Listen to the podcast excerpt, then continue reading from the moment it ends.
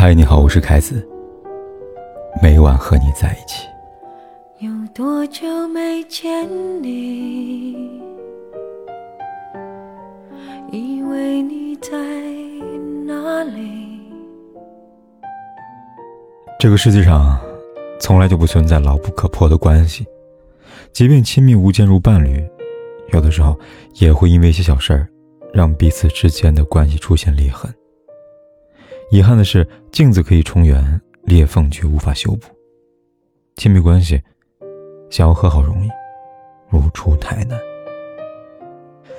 所以，不管是夫妻还是情侣，感情再好，也别有恃无恐。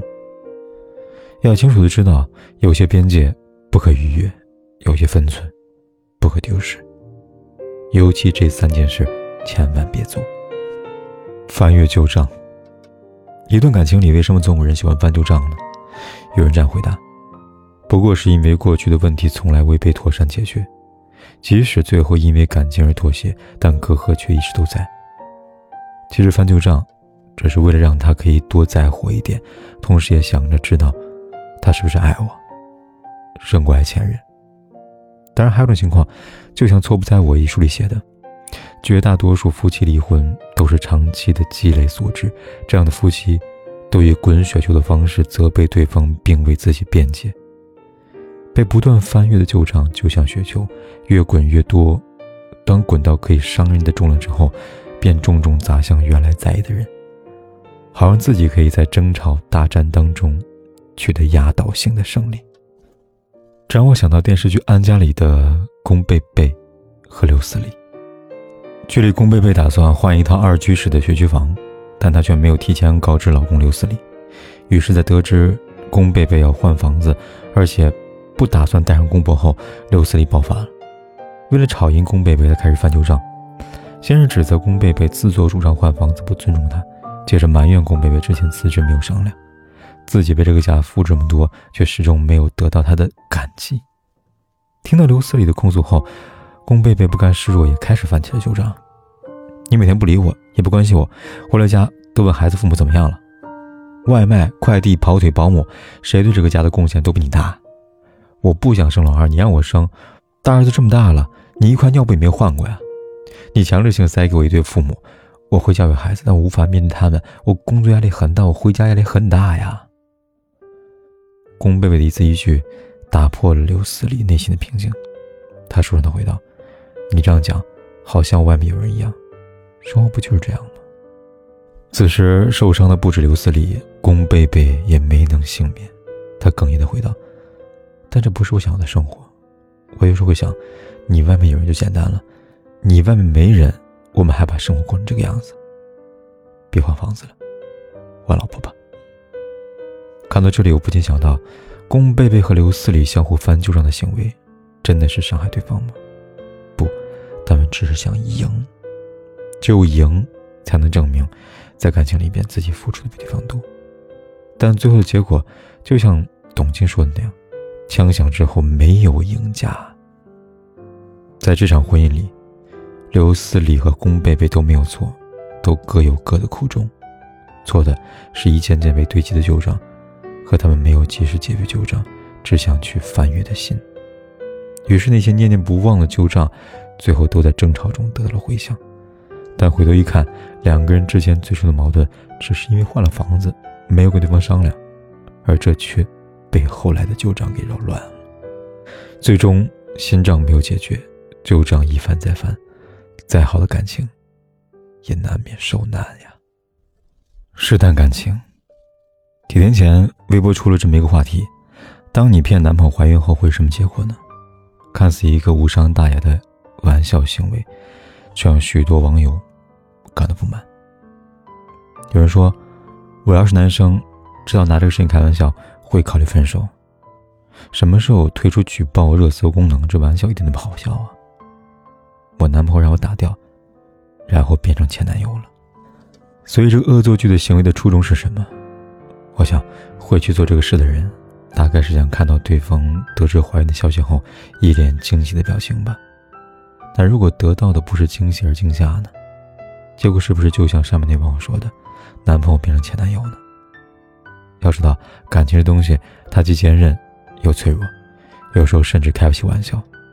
那些拿感情开玩笑试探的人，最终都让自己的感情成了玩笑。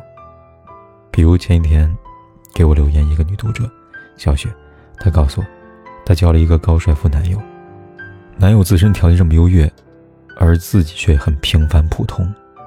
于是和他一起之后，小雪不但没有幸福，反而时时感到惴惴不安，仿佛下一秒就会被分手的恐惧当中。为了让自己摆脱恐惧，证明男友爱的真心，她开始在日常相处中频频的试探对方。刚开始几次，男友的后耐心有了她，但小雪并没有因此放下警惕，她依旧害怕，于是一而再、再而三的试探，直到他终于试探到对方的底线。最后，他得到想象已久的被分手。小雪的行为。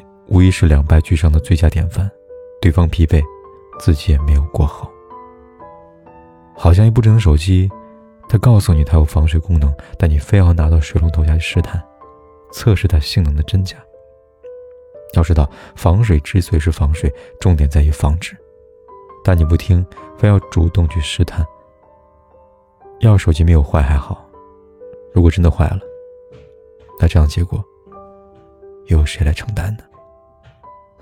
所以，不管是感情还是生活中的其他事，别做无理无义的试探。一旦有了试探的想法，便意味着你有了不信任的念头。而试探的最终结果，是不是你心中所想，这谁也不能控制。忽略小事。帕斯卡尔在《沉思录》里写道：“一点点小事就可以安慰到我们，因为一点点小事就可以刺痛我们。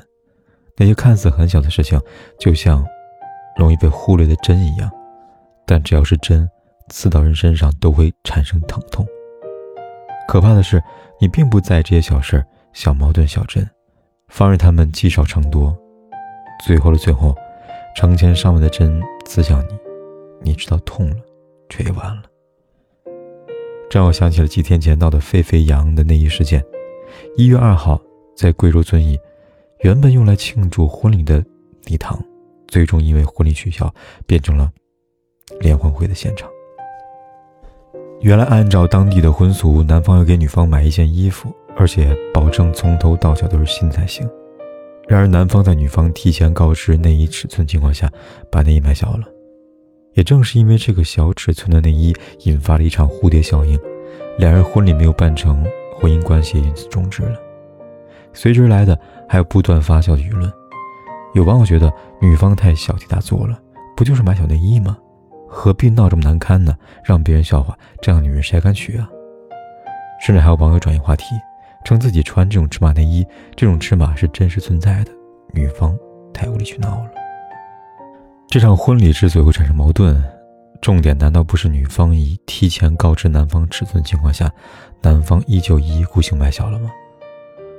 而根据知情人士透露，男方之所以会把尺寸买小，原因离不开当地风俗。而在当地买小东西，有给对方穿小鞋的意思。也就是从结婚那刻起，我就压对方一头。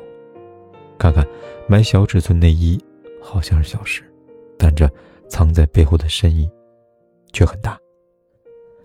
庆幸的是，新娘以及新娘的父母都没有把这个事情当成小事看待。他没有忽略小事的行为，为了挽救新娘，也阻止了这段失败婚姻的开始。在这个世界上，能够遇到一个真心的人，等到一段真挚的感情，实属不易。蔡康永说过，人和人之间有一个感情账户，每次让对方开心，存款就多一些；每次让对方难过，存款就少一些。收支明细，如情感账户，他很诚实，只会善待那些从不怠慢他、珍惜他的人。所以，别带着旧事上路。别做无理由的试探，别忽略小事。你想要的才会有。谁知道你背影这么长，回头就看到你。过去让它过去，来不。及从头喜欢你。白云缠绕着蓝天，啊，如果不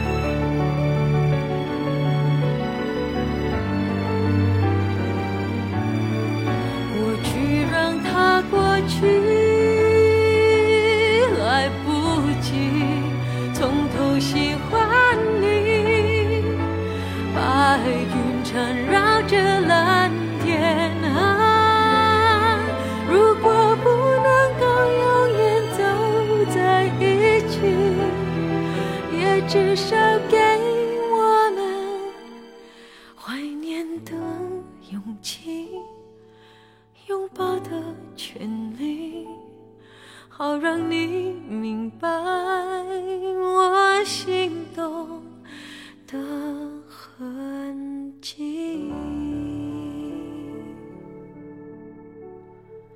总是想再见你，还试着打探你的消息。原来你就住在我的身体，